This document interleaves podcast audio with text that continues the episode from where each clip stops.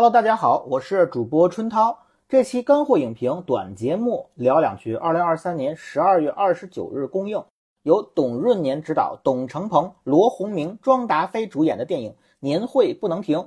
哎，对你没听错啊，开场就是干货，一个冰火两重天的知识点送给各位听友。热知识是大鹏原名董成鹏，冷知识是白客原名罗鸿明。那为什么要提艺名和原名呢？因为这部年会不能停，讲的就是一个关于名不副实的故事。老资历钳工胡建林在集团大裁员之时啊，阴差阳错被突然调到集团总部的人力资源部。他越是积极工作，就越是搅得集团啊鸡飞狗跳。可他非但没被戳穿，反而被别有用心的中层用一个错误掩盖另一个错误。胡建林误打误撞一路升职加薪，享受到了这泼天的富贵，但最终认清大厂内斗和剥削的残酷真相，为了被裁员的厂子，毅然决然在年会上用一段激昂的歌舞揭露集团内部腐败的事实。其实啊，我二十九号当天啊就第一时间看完了这部电影，但是养家人不打诳语啊，坦率的讲，第一印象并不好，甚至尴尬。但鉴于这部电影风评非常好啊，那一定是我有问题。哎，这个问题的关键是要找到关键的问题。为了与主流审美对齐颗粒度，哎，我沉淀了几天之后又二刷了《年会不能停》，整体观感呢确实触底反弹。在这里啊，给各位听友通晒一下啊，拉起水位。这部电影的导演董润年之前拍过软科幻电影《被光抓走的人》。在国产电影中呢，属于啊骨骼清奇的那一类，是一个用类似灭霸打响指式的高概念包裹的一部走心又走肾的情感电影。它的内核是互相有真爱的人都被光抓走了，他似乎在玩一种很新的虐单身狗的花样啊，虐狗还要诛心，结果啊是谁没被抓谁尴尬。不知什么原因啊，董润年导演似乎对光。有一种非常大的执着，除了被光抓走的人之外啊，在年会不能停里，从啊大棚登高修理电灯泡，哎，不是暗讽单身狗啊，到年会那首 S.H.E 的你是电，你是光，你是唯一的神话，从童漠男和反裁员员工代表接头时墙上那闪电灯带，到啊被工厂外车灯映在玻璃上的人影戏，光的意象贯穿始终，目光的。董润年堪称黑暗中的舞者。对了，刚刚提到的大鹏和欧阳奋强那场啊影子传说的戏就非常有趣。老胡和胡董事长在雪佛兰汽车打出的灯光下被误解为亲父子，而雪佛兰汽车本身又是一个植入广告。导演被迫成为金主爸爸的儿子，而老胡又被认为是胡董事长的儿子。这一套触发连招式的。链式反应梗还是很见主创的巧思，又是一个冷知识啊！导演董润年曾经是电视剧《丑女无敌三》的编剧，所以说呢不算第一次创作喜剧。因此啊，类似父子梗这样暗戳戳的损招还是有不少的。比如开场，脱口秀演员 Rock 被锁进动货车，车门上印着的就是“小鲜肉包冻透”几个大字。别以为你阴阳流量艺人我就看不出来啊！另外啊，李乃文饰演的高管英文名是 Jeffrey，王迅呢一开始总喊错叫 Jerry，然后最后年会上又一场学猫叫的表演，哎，猫和老鼠就是 Tom 和 Jerry，和我们涉过愤怒的海那期长节目中提到的猫和鼠的概念是一样的，代表着高位和低位的不同权力关系，而最终大鹏等人呢也让李乃文这个以猫为掩护的鼠辈伏法。除了细节的讽刺性量大广告啊，二刷后啊，我觉得董润年在编和导方面不乏亮点。编剧层面，他在国产类型片，尤其是喜剧类型片导演中啊，算是结构意识非常强的，剧本结构清晰，起承转合合理。导演层面呢，董润年也不纯靠语言包袱逗乐，有用视听语言造梗的意识，比如说啊。保安三人组消消乐，哎，金角大王喊名字这种莫名其妙的视觉梗，反而呢让整部电影摆脱了那种刻板的现实主义包袱，让讽刺的形式来得更加多样、自由，不拘一格。董润年呢，还对情绪渲染的度啊有着清晰的克制。例如，上一秒大鹏还沉浸在和妻子鄂靖文分开的伤感音乐中，下一秒音乐骤停，大鹏跑下去帮他修车。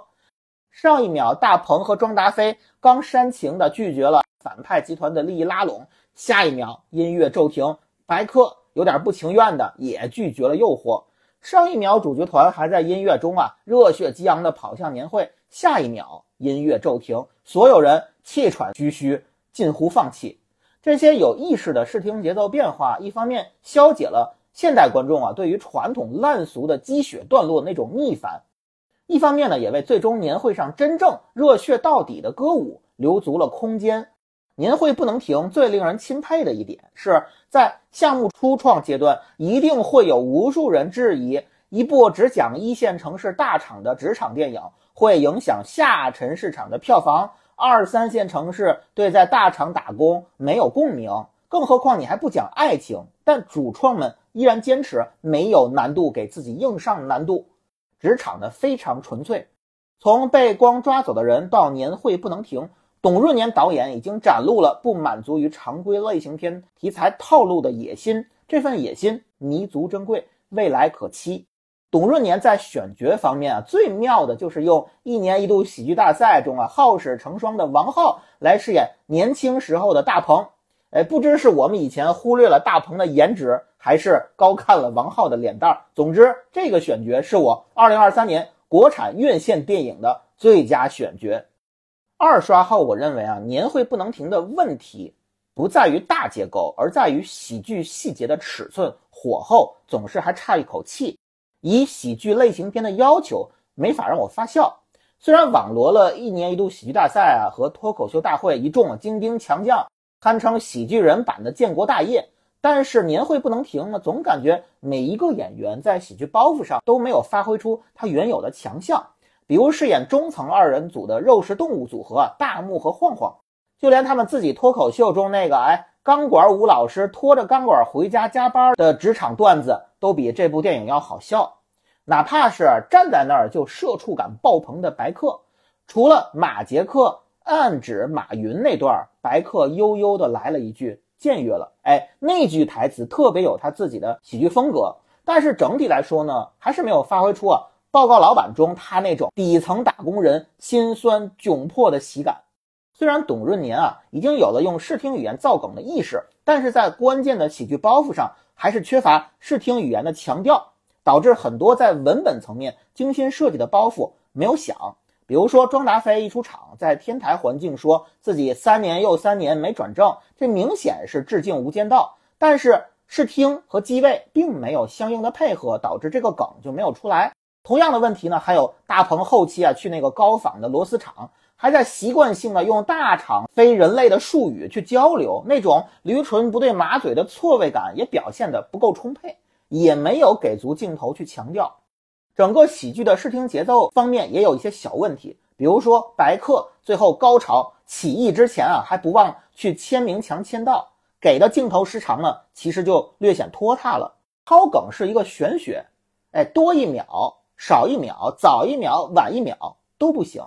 年会不能停的抛梗问题在于啊，很多小气口都小差一口气。这就好比啊，对着天津观众说相声，段子可能是经典好段子，但讲相声的人不是经验丰富的郭德纲，那段子的尺寸和火候就还多少欠着些。因此啊，年会不能停还是达不到满足刁钻的喜剧观众的口味要求。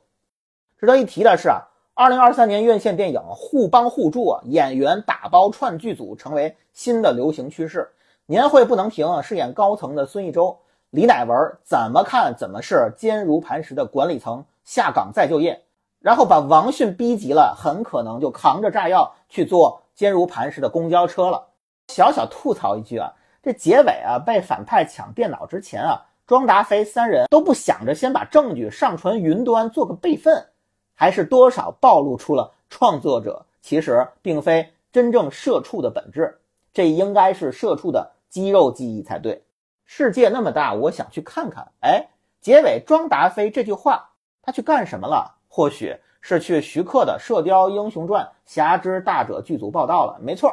庄达菲就是那个未来要和万人迷肖战饰演的郭靖搭档，饱受争议的新黄蓉。年会不能停的上映节点啊，占据了天时地利。先有年会上员工啊吐槽领导的社会新闻，后有啊董明珠、董宇辉啊二董事件霸榜热搜，引爆了打工人的集体情绪。好巧不巧，年会不能停中啊，饰演胡董事长的是曾经饰演贾宝玉的欧阳奋强，而格力董事长董小姐已经有一句非常出圈的话，叫“口含明珠，进退自如”。那在年会不能停中，应该就是“口含宝玉，进退自如”了。《爱乐之城》最近不是重映了吗？其实啊，年会不能停电影结尾的那个起舞的彩蛋啊，可以仿效《爱乐之城》开场那个立交桥上的。起舞段落，哎，到歌舞尾声啊，音乐骤停，所有人都关车门，回到车上，又恢复了交通拥堵的怒路症常态。您会不能停呢？其实也可以，同样啊，在办公室大起舞之后啊，音乐骤停，所有人呢都各自回到了各自工位，继续加班，仿佛一切都没有发生过。这似乎才是真正的社畜现实。好。感谢收听本期干货影评垂泪短节目，你们的每个小小留存或大大的不留存，都是倒逼我们节目迭代的巨大赋能。